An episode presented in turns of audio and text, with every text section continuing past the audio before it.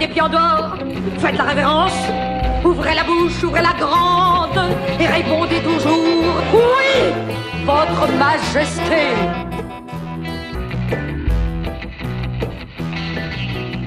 Bonjour à toutes et à tous, je suis Périclès et bienvenue dans Rankings, la seule émission de France qui classe tous les rois de France dans la joie et la bonne humeur.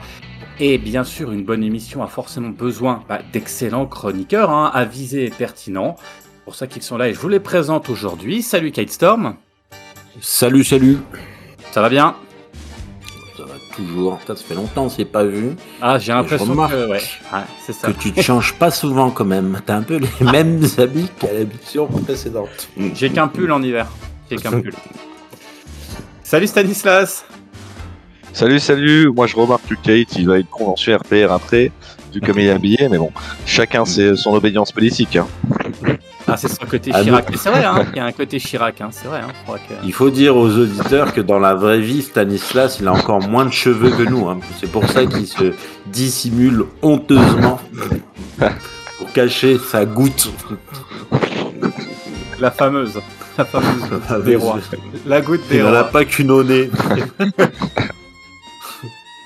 Bon, on va peut-être y aller quand même. Hein. On vous invite bien sûr à nous suivre sur euh, sur euh, YouTube, hein, en vidéo, si vous voulez voir nos tronches. Euh, bien sûr, on, est diffusé sur Podcast Addict, sur euh, sur Podcast euh, Apple, un peu, bref, un petit peu partout. Donc n'hésitez pas à commenter, à laisser des commentaires, à classer également vos rois.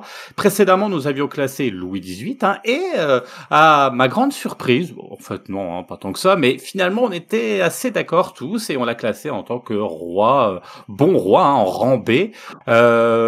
Euh, Kate, tu peux expliquer peut-être encore une fois, mais très rapidement, hein, les règles euh, du rankings pour qu'on comprenne comment ça fonctionne? Ouais, alors on, classe les rois en six catégories. La meilleure, c'est la catégorie S, S tiers, c'est pour le top du top, les rois les meilleurs. Et ça va jusqu'à la catégorie E en passant par A, B, C et D. Donc le E, c'est vraiment le pire du pire. A, c'est quand t'es un très bon roi. Voilà. Pour l'instant, on n'a pas beaucoup de E hein, dans notre euh, dans notre classement. Non, euh, su- surtout quoi, je dû à la, à la malhonnêteté intellectuelle de certains. Mais là, je pense que Ah, ah, pap, pap, pap, pap, pap, pap, on ne sait pas. Et d'ailleurs, pour parler du roi du jour, je... ta, ta, ta, attends.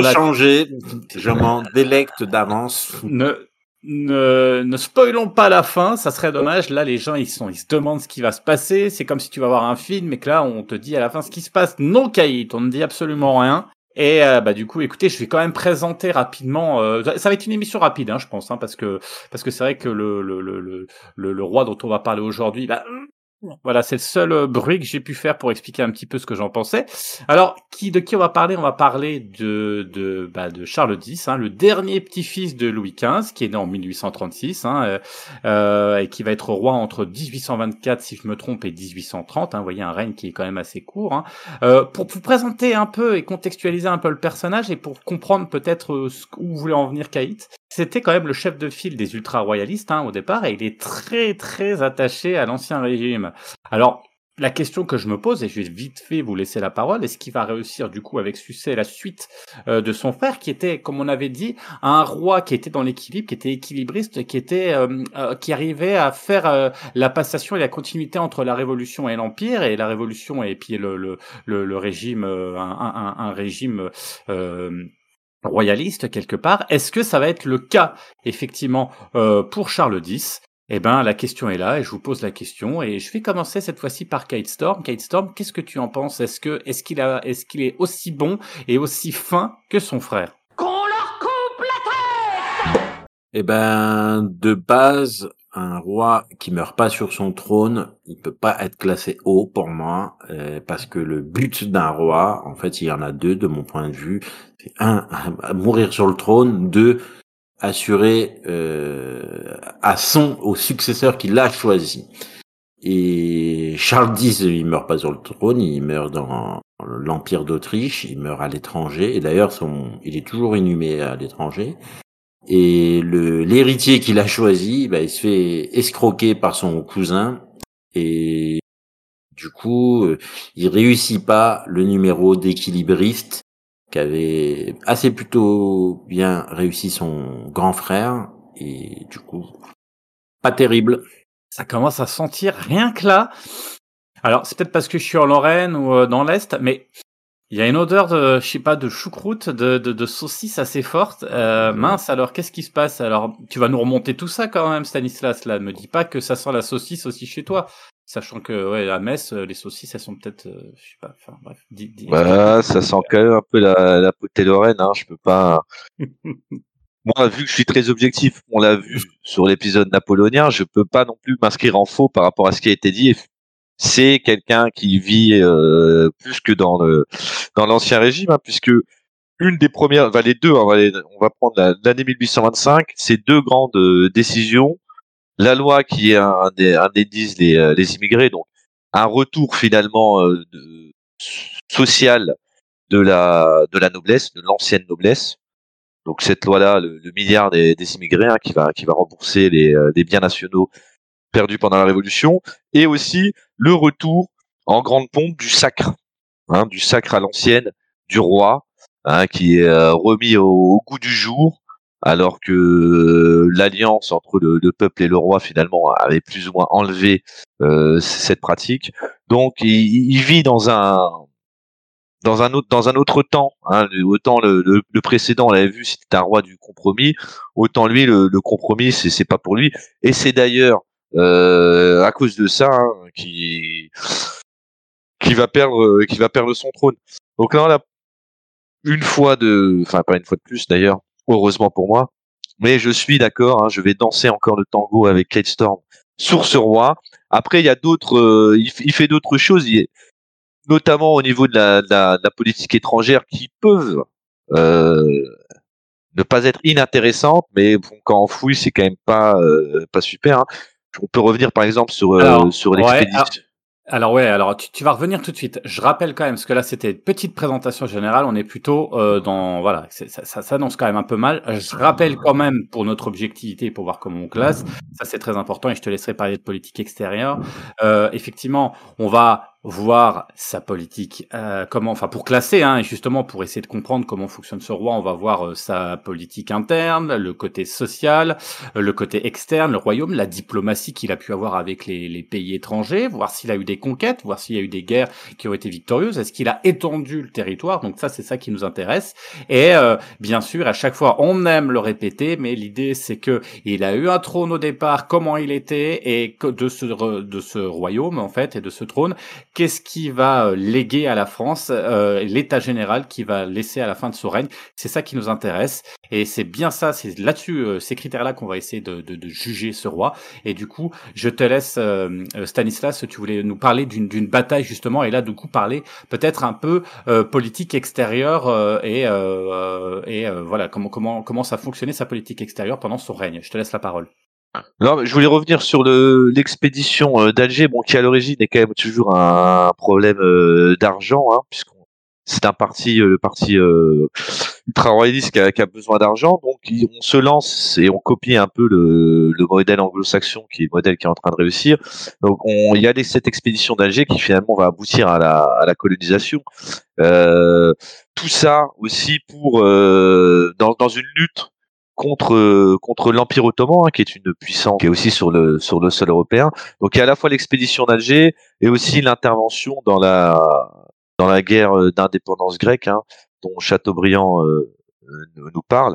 Donc il y a des interventions extérieures qui sont entre guillemets, alors même si c'est pas forcément des, des réussites, ça deviendra des, des réussites plus tard, mais qui sont qui sont moins inintéressantes que ce qu'il fait dans sa politique intérieure, hein, où finalement il essaie euh, de, de faire triompher cette, euh, ce, ce parti ultra royaliste auquel il appartenait déjà précédemment hein, et qui, dé- qui défendait depuis euh, depuis la, la, la Révolution française. Donc on peut lui mettre mettre ça à son crédit, mais c'est même pas forcément une des, des réussites. hein. donc euh, ouais non c'est un roi qui euh, qui sent la, euh, la saucisse de, de Morteau, quoi, hein, pour, euh, pour faire un peu dans la, dans la tradition euh, de l'Est de la France. Hate Storm C'est euh, c'est un, c'est un, euh, c'est un roi que- qui, a, qui appartient dans sa philosophie. C'est pas vraiment un roi des Lumières. Ça serait un roi qu'on aurait bien imaginé euh, début 18e, fin 17e. Et il y a plein de choses qui fait qu'il va s'aliéner. On me parlait précédemment de la finesse politique de Louis XVIII. Euh, Charles X, par exemple, il rétablit la censure. C'est un roi, c'est peut-être l'un des rois qui sera le plus caricaturé. Est-ce que j'allais euh, très vite, très vite euh, la bataille de, de, de l'opinion publique, si tant est que ce, ce concept existe à l'époque. Euh, c'est un roi très euh, dévot, très proche euh, de l'Église, mais alors du coup, il y a certaines régions en France où ça marche bien, tu vois, je veux dire. Là, par exemple, tout à l'heure, on parlait du sacre. Le sacre, on l'a bien vu avec le sacre de Charles III euh, en Angleterre euh, récemment. C'est aussi un moyen de, de propagande, etc. Tu tapes ton effigie, tu te remets dans la légitimité historique. Je sais pas si le sacre c'est une erreur, mais en fait, il revient sur des choses et ça donne euh, du, du blé à moudre à, à ses opposants, notamment euh, l'opposition républicaine, surtout l'opposition libérale, euh, l'opposition des, des milieux d'affaires, euh, ou qui pensent qu'il va trop loin. Et surtout, ils sont ils ont peur qu'il aille trop loin, faire un retour euh, à une chose euh, plus réactionnaire. Il faut savoir qu'à l'époque, on a des courants en Europe. Le courant principal, donc c'est c'est le l'Europe post-congrès de Vienne, la Russie, l'Empire d'Autriche, euh, le Royaume de Prusse, etc. Il y a un courant, c'est euh, les rois décident tout, c'est la Sainte Alliance. Et à l'inverse, c'est un mouvement qui démarre et qui va vraiment culminer jusqu'en 1848, un mouvement plus libéral. Et c'est cet affrontement entre ces deux factions qui vont définir un peu le cours de la vie politique pour les cinq, six prochaines décennies. Et lui, il est un peu le chef de file des conservateurs, mais il était déjà du temps de Louis XVI, donc c'est vraiment un gars, euh, on va dire, euh, très conservateur, Mm. si ce n'est réactionnaire. Il est complètement réactionnaire. Après, euh, à sa décharge, hein, il perd un de ses enfants qui est assassiné. C'est son, Ouais. son, son fils préféré. Euh, donc ça lui, ça finalement, ça le rend encore plus euh, plus obtus quant à sa position, euh, quant à sa position politique. Je dirais que ce qu'il ce qu'il a fait de positif, en fait, c'est sa dernière erreur. Hein, c'est des, des ordonnances euh, dont on va parler là, ces, ces, ces fameuses ordonnances de, de 1830, hein, qui en fait qui, qui répondent à, à ce qu'on appelle l'adresse des, des 221, qui euh, qui sont des, des reproches qui se sont faits au, au gouvernement, au ministère, hein, un, ministre euh, royaliste, un Polignac, et, et, et finalement cette, cette, cette erreur-là, elle va euh, donner de l'importance à la, à la vie parlementaire, qui n'en avait quand même que très peu, puisqu'on est sur des, euh, sur des monarchies censitaires, c'est-à-dire qu'il faut payer des, euh, payer des impôts à la fois pour, euh, pour voter, mais aussi pour être élu. Ce qui restreint la vie politique à quelques centaines de, de milliers de personnes sur les, euh, on doit être à 28, 29 millions de, d'habitants en France à cette époque.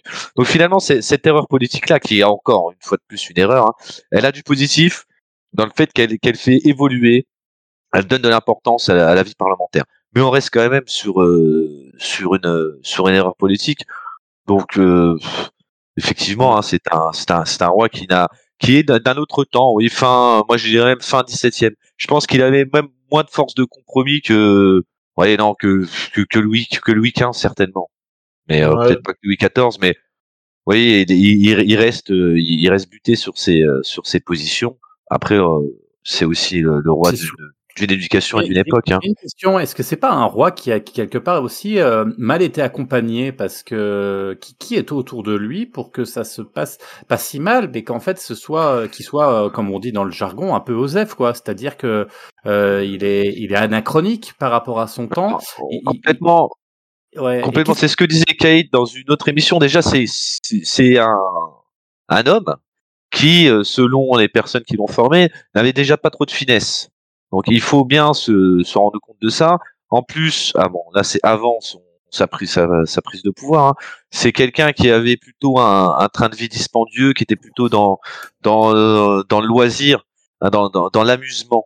Il n'était pas forcément dans le dans le dans l'étude, l'analyse, euh, l'analyse politique.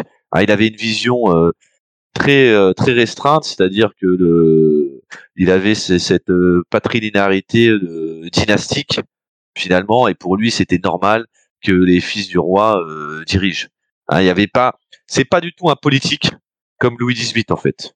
C'est un c'est un c'est un monarque dans la, plus petite restriction qu'on pourrait donner à, à ce qu'est un roi.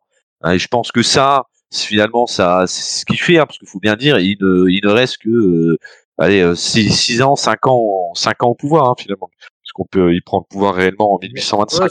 c'est un, un, quinquennat.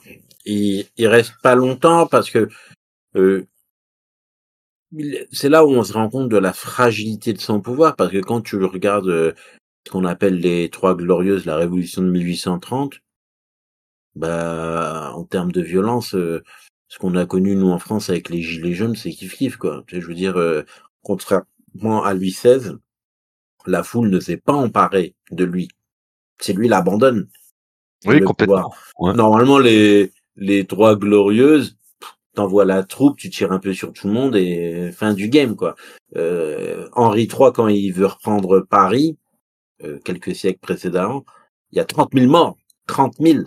C'est-à-dire que euh, il vacille, mais c'est pour vraiment pas grand-chose, quoi. Je veux dire, la fronde, c'est autrement plus violent, et Louis XIV reste.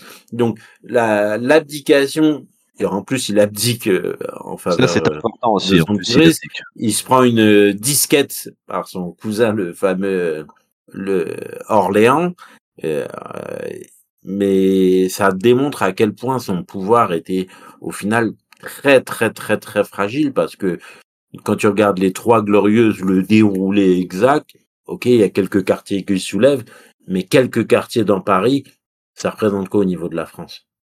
Que dalle. Ah, puis, par rapport à toutes les révoltes qu'il y a eu euh, précédemment, voilà, c'est... Tu regardes la Bretagne, euh, la Normandie, euh, la Lorraine, voilà, le l'Auvergne, etc. Euh, ils sont plutôt calmes, quoi. Et oh, donc euh, le fait qu'il abdique, ça démontre que que son pouvoir était très faible. Il y a une autre chose que je voudrais rajouter, c'est que il arrive au pouvoir très vieux et à 67 ans. Encore une fois, 67 ans, c'est pas 67 ans de nos jours. 67 ans de l'époque, c'est un vieillard. Il est vieux, il a des idées vieilles.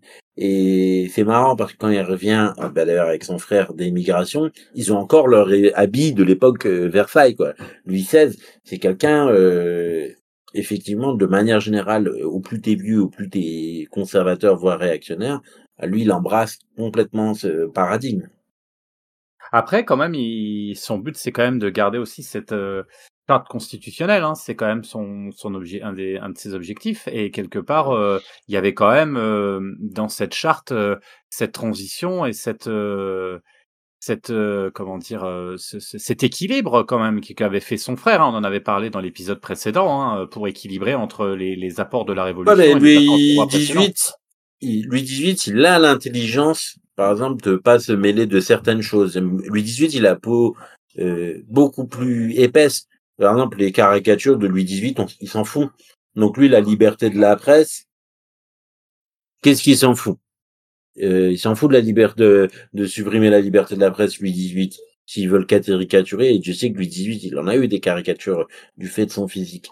Alors que Charles X, non, lui, il est encore dans la, la, sacralité de l'État, et donc euh, à l'ancienne, hein, comme euh, à l'époque de Louis XIV. Et du coup, lui, il va pas tolérer ça. Donc euh, c'est ils ont pas du tout les mêmes euh, personnalités. Bah, euh, Donc Louis XVIII, lui, il reste en retrait de pas mal de décisions du Parlement, il les laisse gérer parce que lui, ce qui l'intéresse, c'est de garder son trône, alors que Charles X, il va être, il va intervenir beaucoup plus. effectivement, et je pense que ce qui est fondamental aussi, c'est que Louis XVIII, il avait une vision de l'État moderne. C'est ce que disait plus ou moins Kate Storm juste avant. C'est-à-dire que il construit un État des personnes qui vont travailler pour euh, pour euh, assumer euh, le pouvoir. Charles X, lui, l'État, c'est le roi. Hein, il fait, il est obligé de faire avec la charte, mais de toute façon, ce qu'il veut, c'est que le, le courant ultra-royaliste domine l'Assemblée, comme ça, finalement, il applique la politique qu'il a envie de faire. après que ses, que ses ministères font. Donc, il n'a pas du tout la même conception philosophique de, de, de ce qu'est l'État et de comment l'État doit se, doit se développer par rapport à, à, la gestion à la gestion territoriale. Et c'est pour ça que ça ça ne fonctionne pas finalement. C'est ça, c'est vous à l'échec dès, le départ en fait, parce qu'il y a, pas d'évolution en plus. Bien au contraire, il y a plutôt une évolution vers un peu plus d'autorité.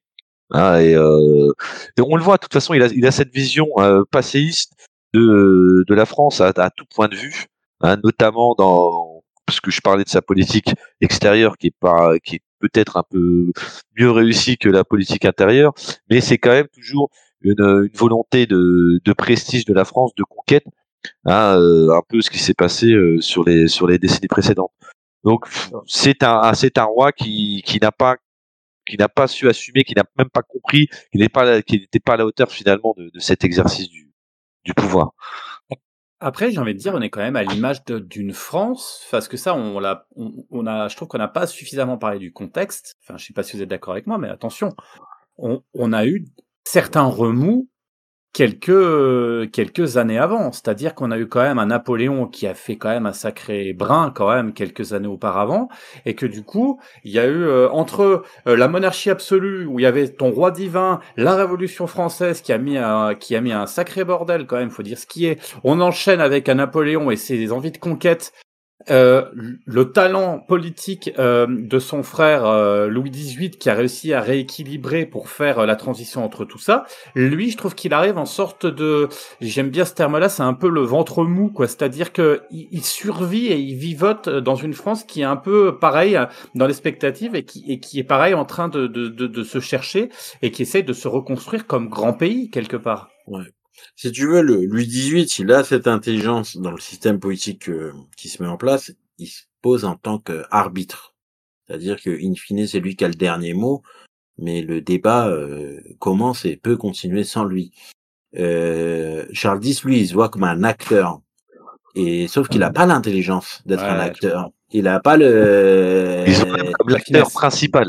Voilà. Il n'a pas du tout l'envergure hein. intellectuelle euh, d'être un acteur. Si on regarde euh, de nos jours euh, Charles III, c'est aussi lui, il est même pas un arbitre, c'est un figurant. Charles III. Et mais il y a d'autres rois qui vont être très volontaristes. On pense par exemple à Napoléon III, qui est très très volontariste. On a eu dans le passé des rois un peu plus passifs. Euh, je pense par exemple à, à comment il s'appelle? Ah, j'oublie son nom, Louis XIII, qui laisse énormément de pouvoir à, Richelieu, même si, in fine, il a le dernier mot. Donc, euh, Louis X, euh, il n'a pas euh, tout simplement les qualités intellectuelles pour être un acteur, pour naviguer dans les méandres, parce que tu l'as dit, c'est une situation compliquée. On a encore des ultra-républicains, on a des libéraux, on a des conservateurs, on a des, on a encore quelques bonapartistes. Donc, et tout ça naviguer dans dans ce microcosme, tu as, cette séparation entre Paris, parce que Paris c'est vraiment un microcosme hein, euh, qui est plutôt anticlérical, plutôt euh, euh, libéral, et l'immense majorité de la France, mais qui est encore très très religieuse. Hein. Euh, ça c'est c'est une différence. Et là-dessus, bah, il a tout simplement pas le, il a pas le niveau. Après oui, il y a une reprise économique parce que on est au tout début de ce qu'on va appeler la révolution industrielle, les chemins de fer, etc., etc. Il va favoriser euh, ce que les marxistes appelleront le grand capital, mais au final, ce que euh, Stanislas a dit, la France devient euh, une oligarchie assez restrictive et les gens qui se sentent exclus de cette oligarchie, bah, c'est eux qui se révoltent et ceux qui sont contre. Stanislas euh, vous savez quoi, en fond, je pense que je vais mettre une petite musique de tango comme ça, comme, enfin voilà. C'est vrai que ça va être sympa. Ah, c'est vrai, il, il prend pas en compte les, les changements structurels, euh, euh, socio-économiques qui sont en train de se, se passer au-delà de la politique. Hein.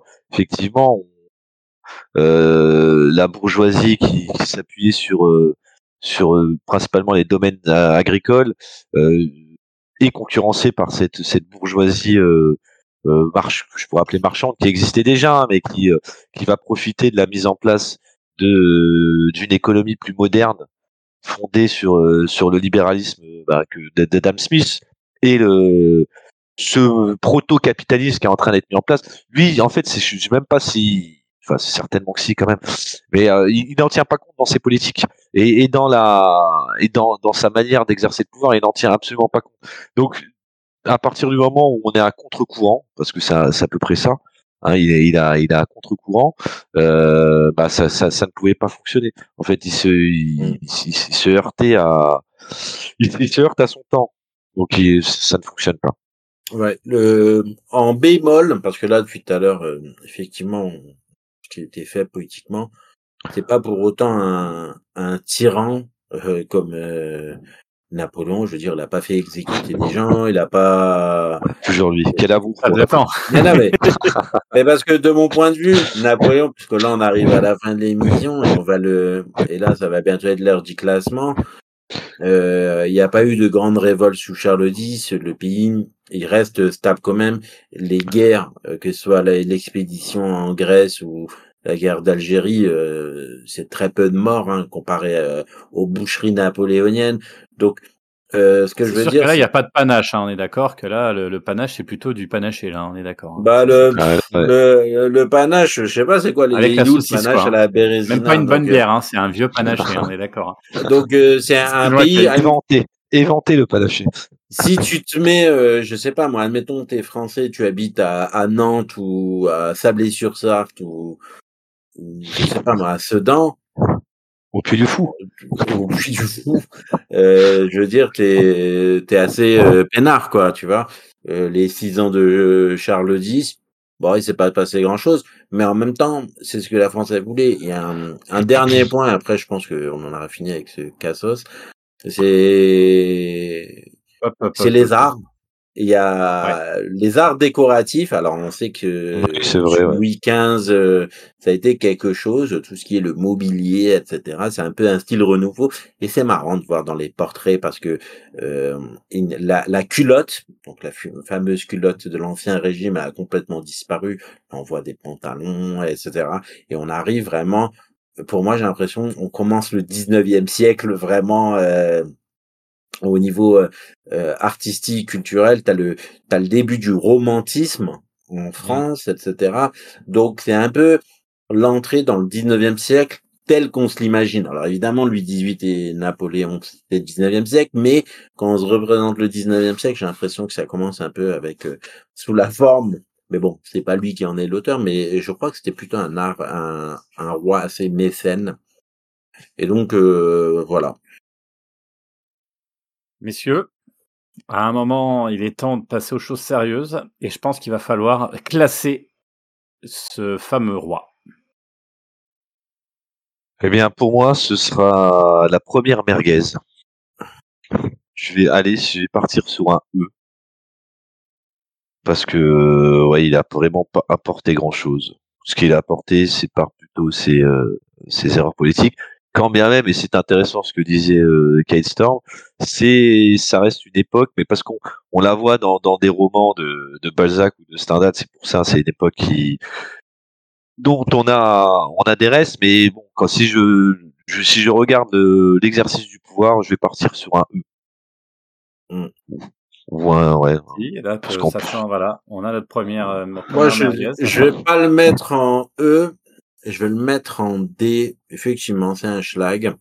La raison pour laquelle je la mets pas en E, c'est qu'on a eu d'autres rois qui vont faire perdre des territoires à la France. C'est d'autres rois qui vont faire perdre beaucoup de gens à la France, qui vont dégrader la situation de la France sur le plan international, sur le plan économique. Donc, euh, j'ai d'autres euh, rois en tête, notamment des fameux, euh, parce que pour moi, eux, euh, sans spoiler, mais c'est des Charles IX, c'est des Jean II, c'est des vraiment des merguez Euh, J'hésite aussi sur le, Et- le D ou en E. fait, Bon, après, je me suis dit qu'il fallait quand même qu'on déflore le E, hein, parce qu'on n'est pas ouais, le 18. mais je, je pense que allez, Partons sur un D alors. Partons sur un Ouais, D. Moi, je vais le mettre en. D parce que la France qu'il laisse à son successeur, euh, bah, elle est à peu près, elle est même limite un peu plus grande. Euh, oui, et puis c'est. économiquement, elle est pas non plus ravagée. Effectivement, lui, en tant qu'individu, c'est un schlag. Euh, mais c'est pas non plus un roi où il y a eu une grande tourmente dans le pays. C'est pas. euh, Non, puis au contraire, il... même s'il y est pour rien, il y a quand même une dynamique entre guillemets Voilà. qui, est, euh, qui est plutôt positive. Je suis assez. il euh, consolide. C'est pas qu'il Mm. consolide, mais l'effort qui a été entrepris de Louis XVIII de ramener la France dans la concert des nations, il continue cet effort. euh, il- Il, il, il ne détériore pas grand chose. Oui, Voilà, ça, ça, il- il y arrive. il améliore pas, nation. Donc pour Ça, moi, quand je pense au, au vrai merguez que j'ai en tête, et j'ai hâte d'être à l'émission sur Charles VI, parce que alors là, ça, ça va être une bête d'émission. Monsieur K-Storm, arrêtez de spoiler vos avis, s'il vous plaît. Euh, donc, oui, comparé à d'autres, euh, ouais, je vais le mettre en. Moi, pour moi, ça va être un D. Euh, il, mais il pas, pas au-dessus en tout cas. bon, voilà, il est, il est- c'est pas un bon roi. Il, il finit pas sur son trône, donc pour moi, un Puis il, n'est pas resté assez longtemps pour qu'on puisse s'apercevoir pour être assez des, des, des- des dégâts qu'il aurait pu faire. Ouais, d'ailleurs. Donc partons Mm. sur un D. Je suis Eh ben, écoute, euh, écoutez, Kate Storm, je te, je t'invite à noter euh, encore une fois ce nouveau roi dans, dans, dans nos catégories en rendez. Donc du coup, pas complètement. Je suis assez d'accord avec vous en plus, hein, parce que il est pas complètement médiocre. C'est juste que il est, il, il est passif. C'est pas un roi actif. Et en fait, c'est, c'est ça. C'est quand tu veux être euh, euh, acteur principal et héros euh, de, de, fin, de ton temps et de, de ton histoire. C'est vrai qu'il faut faire un petit peu plus. Et là, malheureusement, il n'est juste que figurant euh, figurant en plus qui, qui, qui a du mal à s'imposer, euh, sauf peut-être, comme vous le disiez tout à l'heure, et je trouve ça assez marrant en tant que caricature, parce que c'était vraiment l'âge d'or des caricatures, et lui euh, était représenté souvent comme une girafe parce qu'il avait un côté très dégingandé, euh, mais ça pouvait être un dindon aussi, enfin voilà, donc euh, je pense que c'était pas mal la risée aussi du peuple, enfin alors du peuple, hein, c'était pas non plus, enfin voilà, c'était, mais, mais en fait, il serait là à l'époque, c'est vrai que les guignols de l'info ou le bébé de show dont on parlait auraient peut-être aimé le, le, le, le caricaturer. Il y a un peu ambiance Édouard Balladur, ce Charles X, non? Ouais, il est quand même moins, de- moins de, même moins de talent qu'Edouard. Ouais, ouais, ça. On verra quand on en sera à Edouard euh, dans, dans quelques. Peut-être un jour, hein, peut-être. On devrait faire le classement des mentons de France. Donc ceux qui ont le moins de mentons, de Édouard Balladur à Charles Quint. Et les prognates, hein, effectivement, il y avait pas mal de prognates aussi. Bah, ça, c'est sûr que prognates. Balladur, euh, alors là, il n'y a pas eu de C'est le prochain, prochain Le roi- podcast. Le roi sans menton.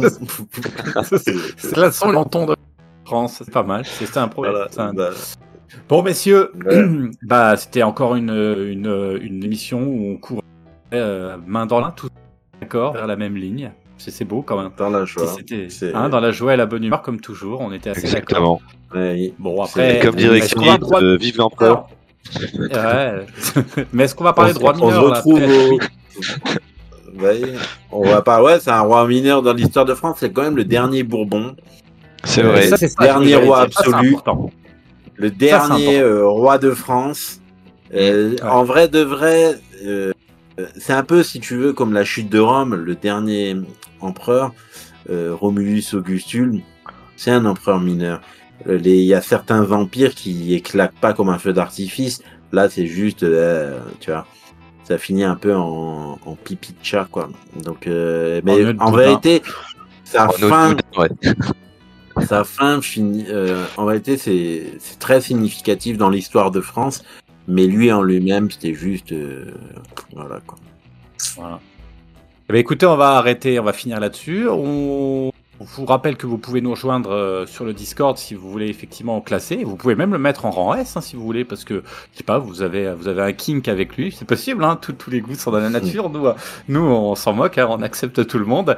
Euh, on vous donnera les liens et puis bah on vous dit à bientôt pour euh, pour, bah, pour la suite, hein, avec des des rois mineurs, des rois majeurs. Peut-être qu'il y aura des petits débats. hein. alors peut-être moins poussés que sur certains rois dont on parlera plus tard, mais euh, voilà, je vois des, des, des Napoléons où on sera pas forcément d'accord avec Kate Storm qui pourrait arriver, le retour d'un Napoléon qui pourrait être pas mal, je sais pas. On en reparlera un petit peu plus tard. Mm. Euh, en tout cas, euh, je vous dis à bientôt. Et puis, euh, je vois Kate qui fait une de ses têtes.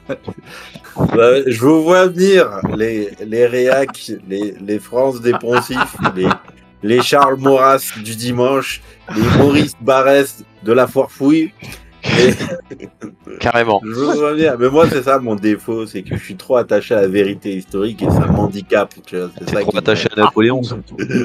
Arrête pas d'en parler, ah, il y a l'obsession. vraiment, euh, ah, c'est c'est l'obsession. Quand on écrira un film, euh, quand on écrira un livre sur Kate Storm, on- ça s'appellera Obsession, puis il y aura Napoléon en, en- en première de couverture. Bon, salut à tous, à bientôt, et puis, euh, et puis, eh ben, écoutez, euh, reposez-vous bien pour la prochaine, euh, qui sera peut-être plus mouvementée, on ne sait pas. Ah, ciao, ciao. Salut, salut. Salut à tous.